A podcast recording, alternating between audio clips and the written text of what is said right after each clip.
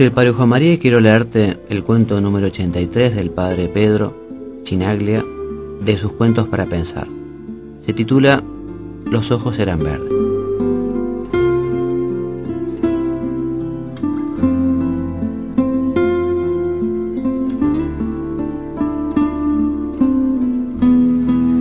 En casa de mi amigo Carlos, escribe Martín Descalzo, han vivido esta semana una muy curiosa tragicomedia.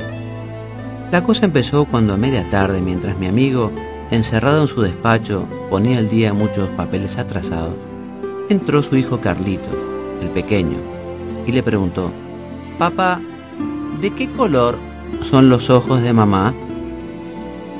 Carlos tardó en reaccionar unos cuantos segundos y al final tartamudeó, ¿qué dijiste? Te pregunté de qué color son los ojos de mamá.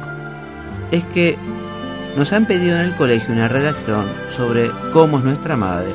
El color del pelo, me lo sé, pero el de los ojos...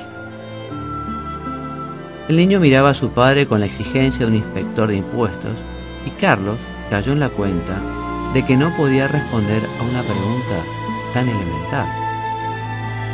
Se dio cuenta de que hacía muchos años se sabía de memoria los ojos de su novia, pero que ahora tras 22 años de casado, lo había olvidado. El problema creció cuando tampoco Rosa, la hija mayor, ni las otras dos hermanas lo sabían. Y los cinco sentían crecer dentro de ellos una enorme vergüenza.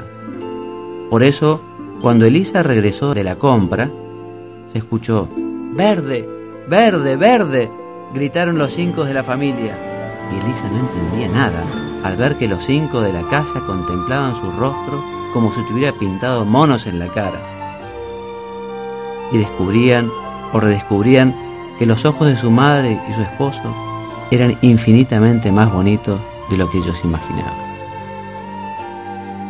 No creo que este cuento pueda llegar a ser cierto ni pueda suceder en realidad, pero nos ayuda a pensar que muchas veces podemos acostumbrarnos al amor de la gente que queremos. Por eso ese amor que alguna vez pudo opacarse merece ser lustrado, merece ser renovado, merece que crezca y sobre todo con los que tenemos más cerca, porque como todos sabemos, la caridad debe empezar por casa.